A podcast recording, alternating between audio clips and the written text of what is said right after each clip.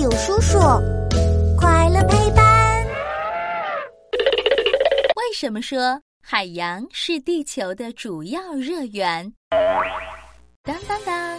欢迎来到我们的为什么时间。嘘，开始啦！哎呦，今天的太阳好大，晒得我直冒汗。不过到了晚上，白天的热气就跟着太阳一块儿跑走了，外面就没那么热了。晚上的时候，热气可没有逃走哦。白天太阳放出来的大部分热量都被海水给储存起来了。哎，为什么海水能帮我们储存热量呀？因为当太阳照在地球上的时候，暖和和的太阳热量会被大地和海洋呼呼呼吸进肚肚里，热量就被它们给储藏起来了。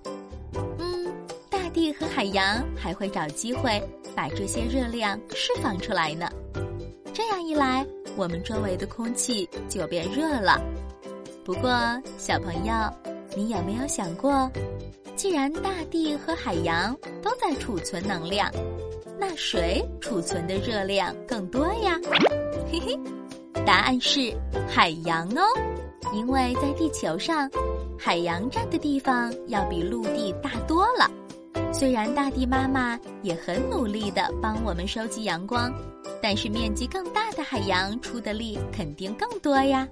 再加上海水的吸热能力又超级强，所以呀，太阳送给地球的大部分热量都被海水给吸走了，海洋也成了地球上存热最多的地方啦。海洋还会把吸进肚子里的热量藏在阳光照不到的地方，等到晚上没有太阳了，外面的温度也变低了，再把热气悄悄放出来。这样，就算到了晚上，我们也不会觉得特别冷啦。